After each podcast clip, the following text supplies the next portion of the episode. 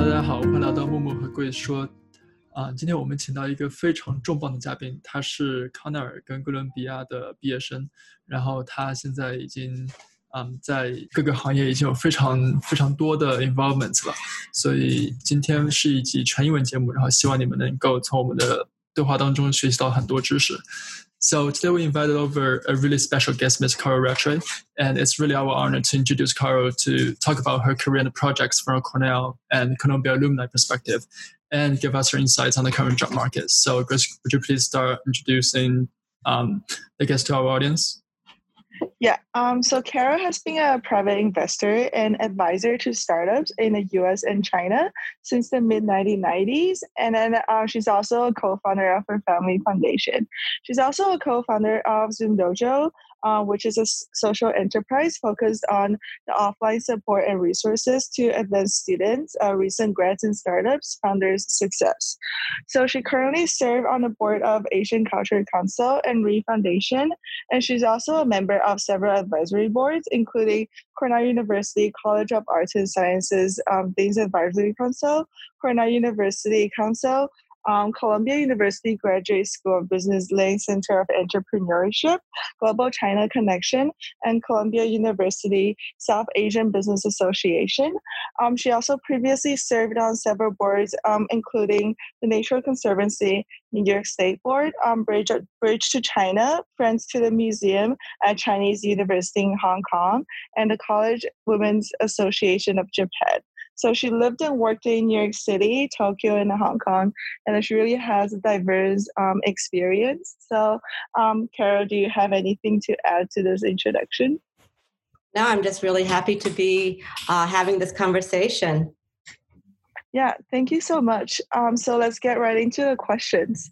Um, so, like I introduced before, you're involved in a lot of organizations, uh, including like NGOs like Nature Conservancy and also organizations like Bridge to China. So, we're seeing a lot of like varieties in the type of organizations and the industries you touch on. So, um, we would like to know how did how did you get involved in these organizations, and then maybe can you also tell us um, some of your favorite experiences? Love to.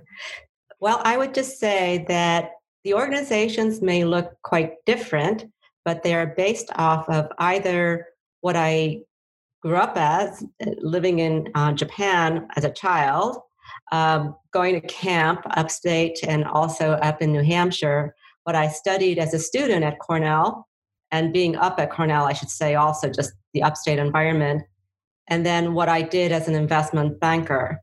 So, based on what I liked a lot and learned a lot about or knew how to do, that would me lead to a lot of these organizations. That would be about Asia, about music. I also played the cello, ecology, economics, policy, finance, and capital raising.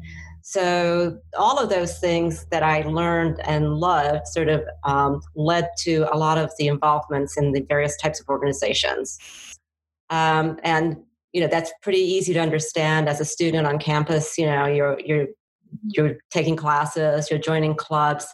And then when i was uh, also up in ithaca i was also doing things in the community. Um, and then when i went to uh, work in a company i learned about a lot of different types of industries um, as an investment banker uh, raising capital. When we moved uh, to tokyo that's sort of when i finally had some time since I all I did was work for a period of time um, as an investment banker, and I was now working part time to look outside of the work environment. And that was sort of when I really became involved, you know, post student life in an organization outside of work. And that made me realize what I was missing from working all the time.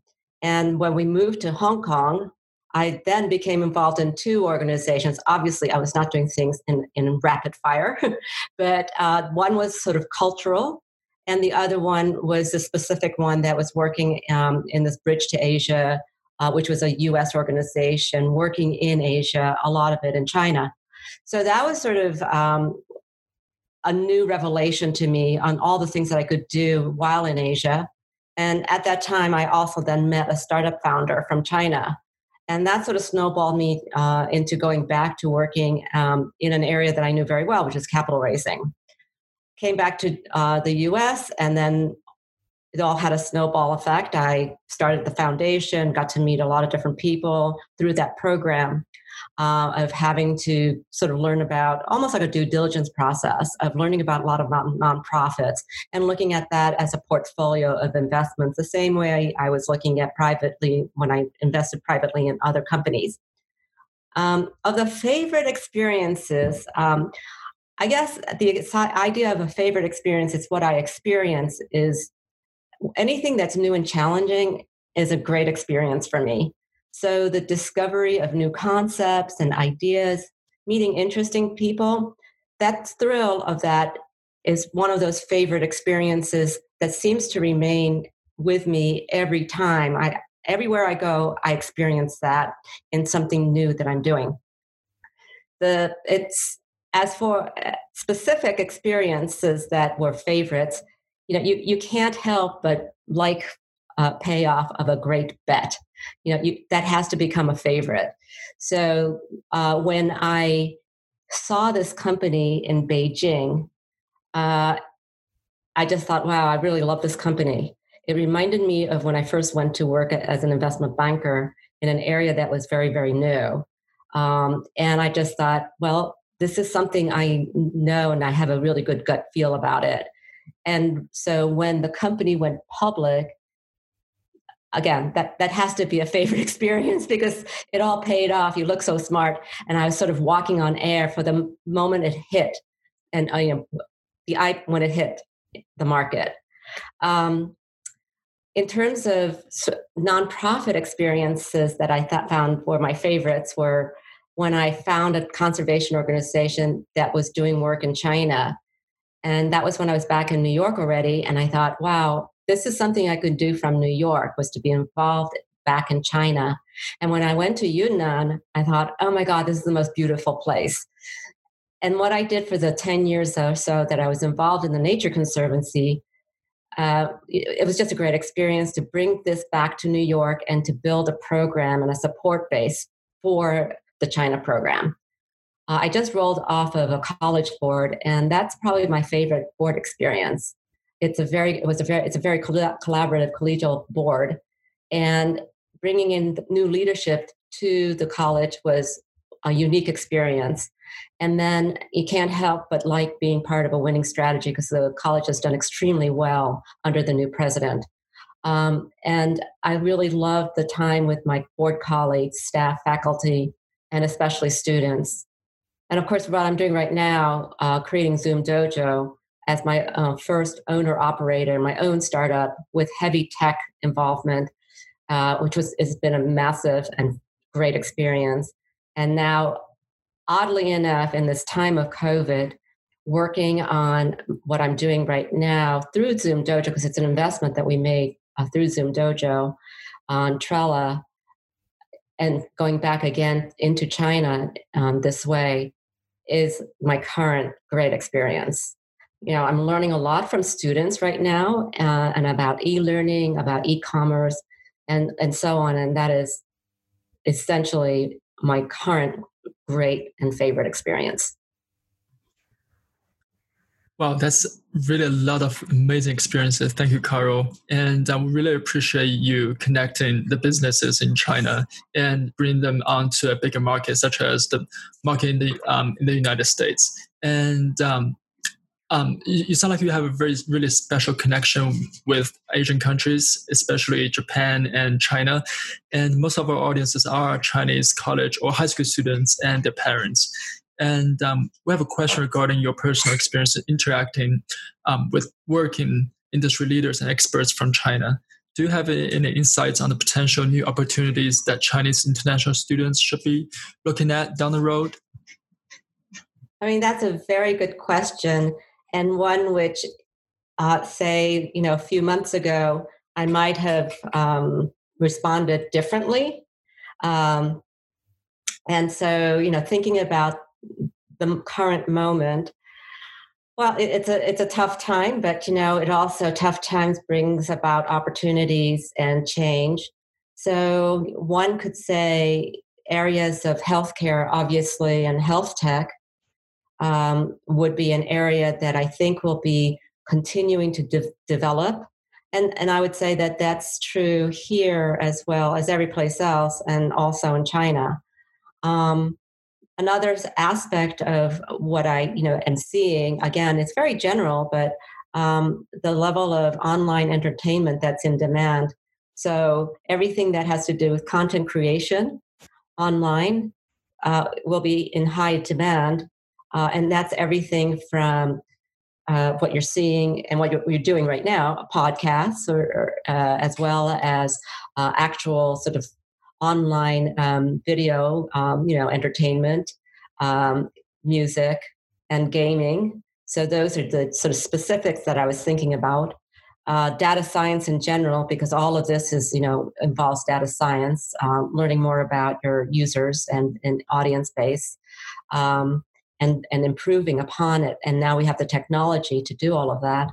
Um, I think that there's also, you know, in, in, uh, interesting things happening in the insights and very sort of rocket science activities like, that involve the brain. Um, and I also think in terms, you know, with China always about what's driving, you know, in terms of the policy as a driver of economic activity.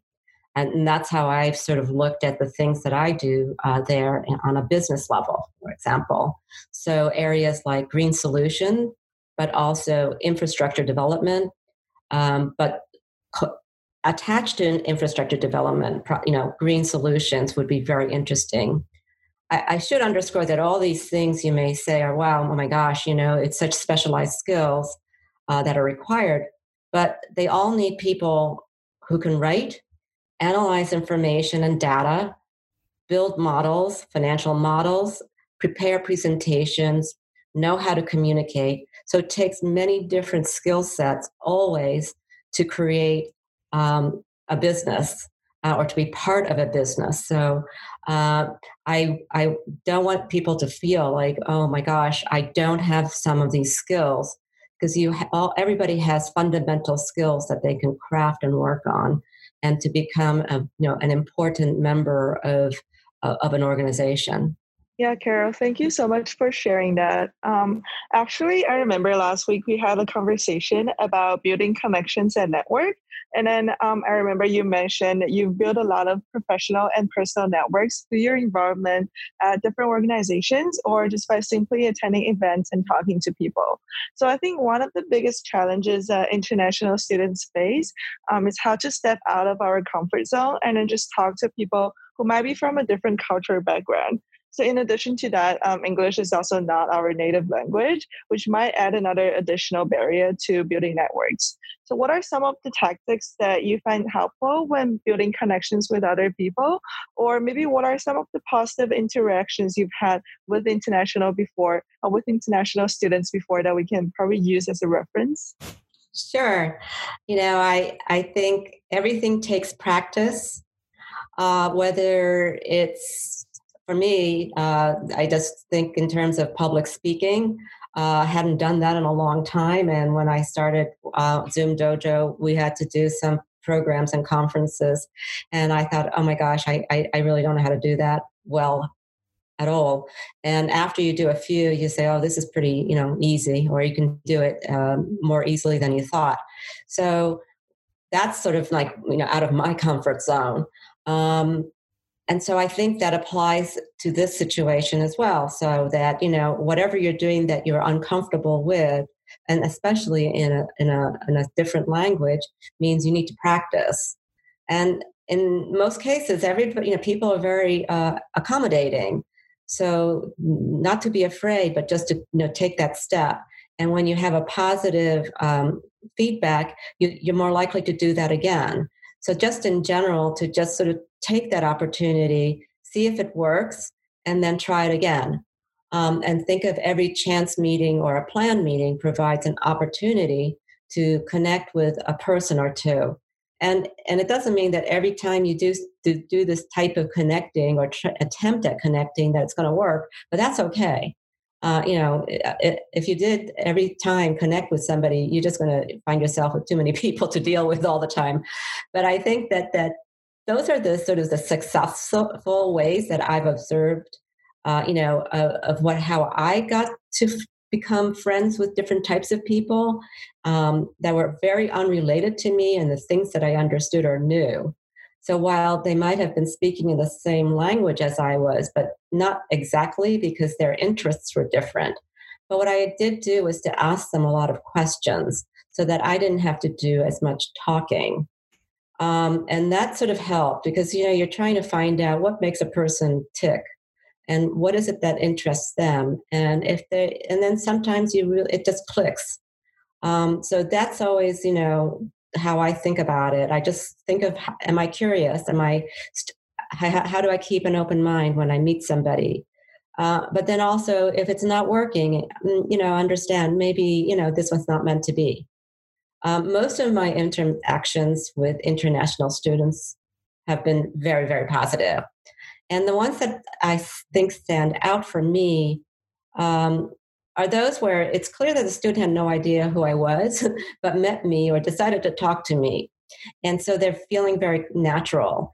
And and you know, understanding that perhaps this is not something that they do normally, or it's a language that they're not as you know familiar with or uh, or adept at. You know, uh, you just sort of keep an open mind that it's an effort um, for them and then you get a sense that they're really interested in hearing what you have to say. So they're asking me questions. Uh, and it's their positive attitude that always struck me immediately. Uh, and it's, you know, and the fact that they're really enthusiastic and respectful to talk, you know, and asking me a lot of questions. And it's not like they are asking me for something. It's just they're curious and wanting to talk. And and they're being a you know opening up a little bit, just enough so I'm finding out something about them. And what is uh, what's really amazing is that um, many of them will say, "How can I help you?" or trying to provide some information for me.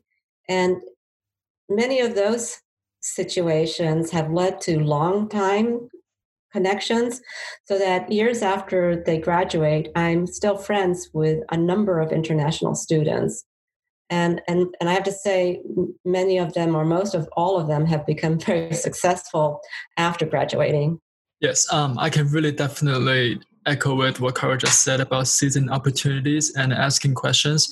And I actually met on one of the Cornell Connection events. And um, as a non-native speaker, actually, it took a lot of courage for me to, you know, step out of my comfort zone and send in a follow-up email after the connection event. And actually, it worked out pretty well. As you can see, we talked several times over the phone and over the email and decide to to collaborate further, such as this podcast and some of the program that she's working on. We can help with um, the publicity of the programs.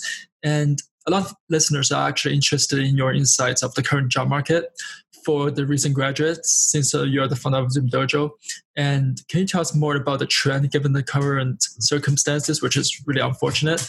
And what advice would you give for students who are actively searching for a job right now?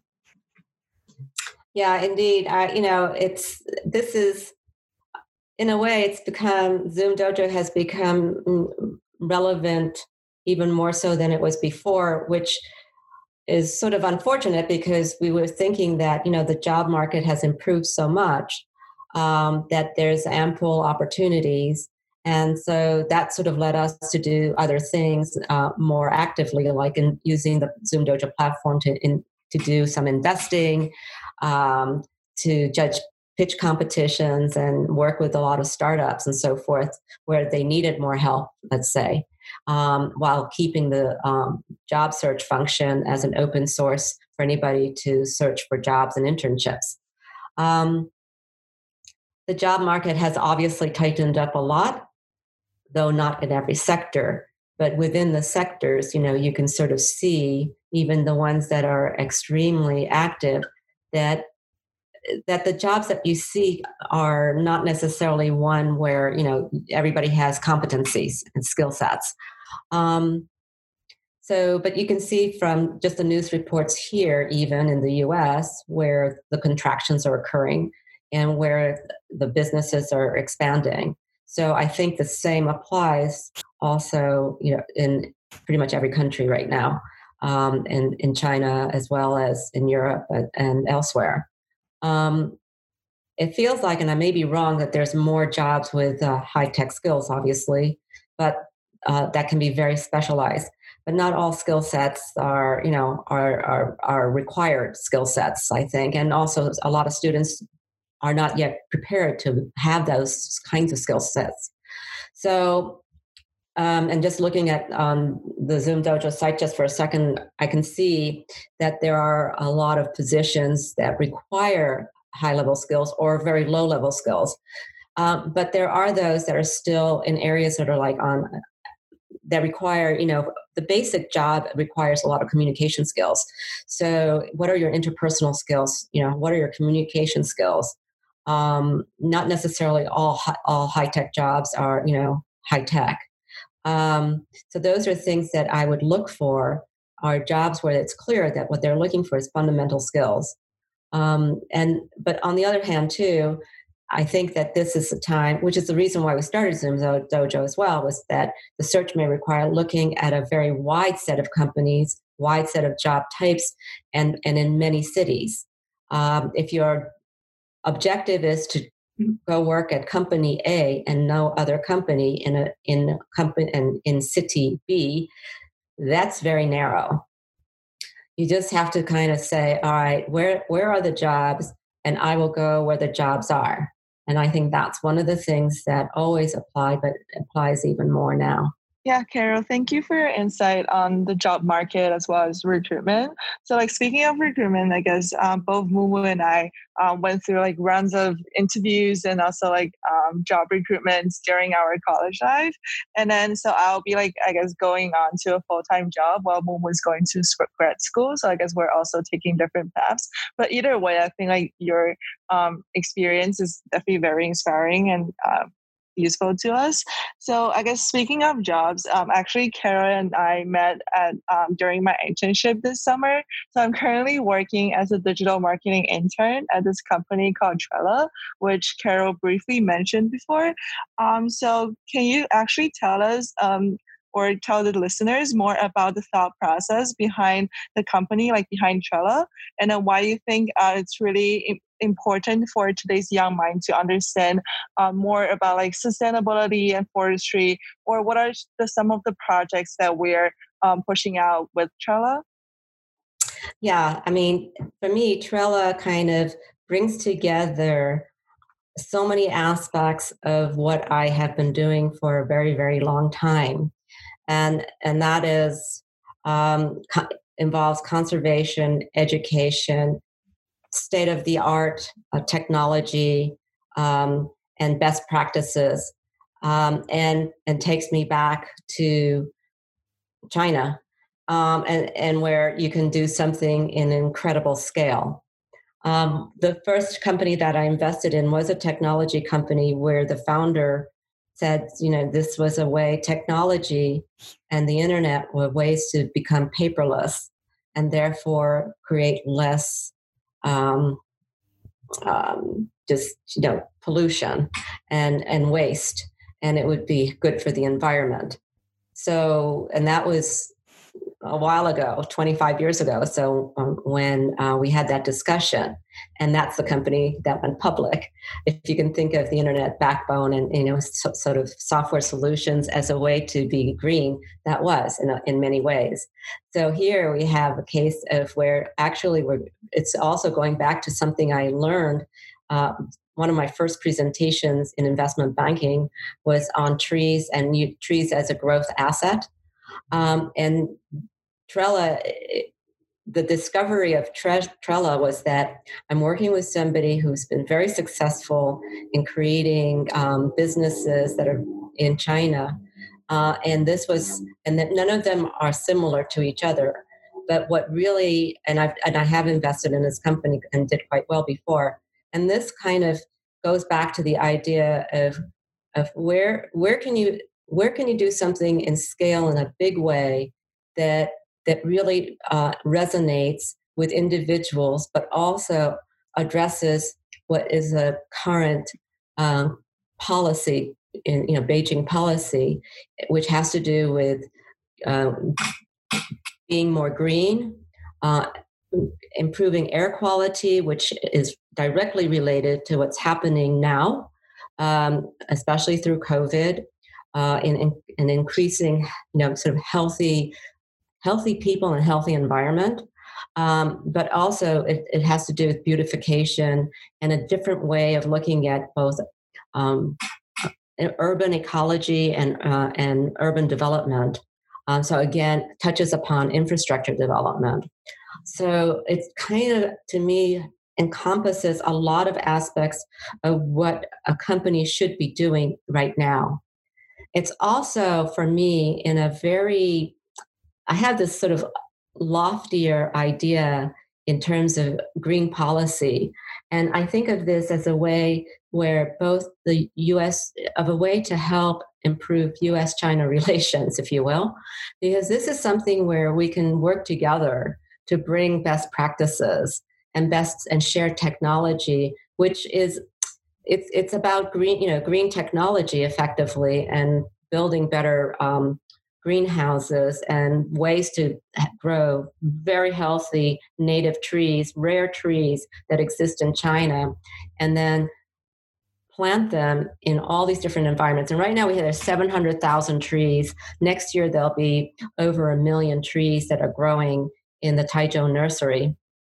That's a lot of trees, but you know we can keep on doing this uh, and and and and make this a model of how you can really give back to nature, but also to people and and to the country. But also it has a, a very positive global effect. So this is why I really love Trella, and it's also allowing us to practice some very interesting um, techniques of uh, education because that's the other thing is you have to educate people to understand the importance of why green solutions matter but also uh, we may be able to find ways of using creating carbon credits. So again going back to my finance background is you know that that has financial um, implications that are very positive um, for the country so, you know, creating that kind of uh, repository of carbon credits through planting extremely healthy trees that last for a long time, that sequester carbon, has significance. So, those are the things that sort of touch upon a, a bunch of different areas that matter to me. And now to be able to also educate, which is also something of great interest to me, is, you know, kind of cool. And I get to work with people like Grace, which is really fun. and I'm learning so much from Grace. so it's it's amazing. All, all, all that I don't know and now know in just a few um, weeks has been again, you know, therefore one of my favorite experiences. Thank you so much. Yeah, it's also a great experience for me to get to involve as especially someone with environmental engineering background. Um, I just want to recap on what um, Carol introduced about Trella. So Trella was founded in 2018. So we're kind of like a startup, but uh, you know we already have a lot of industry expertise. So we're a, a, solution provider to reduce environmental pollutants. And like Carol said, Trella offers eco services, guidelines, and standards to establish and manage a green city. So our solution achieves biodiversity, available local nursery stock, and improved transplanting techniques and and also the ability to track and measure environmental pollutant progress towards policy goals. So today, Trella has built the largest state-of-art greenhouse and nursery in China. Currently, there are 700,000 um, native trees growing at the site. So the first e-learning module will be hosted this summer. It's going to be hosted on a platform called Ivy Online. Um, and also Trella offices are located in New York City, Shanghai, and Taizhou. So it's really like an international company um, because we have offices both in New York City and Shanghai. And also like throughout the summer and later on, we'll be like rolling out more projects like the tree gifting model and also some uh, other like environmental pollution or environmental credit things like Carol introduced before. So yeah, that's all about Trella. Great. Thank you so much for introducing Trella to our audience. And we actually talked a lot about Trella in our previous calls.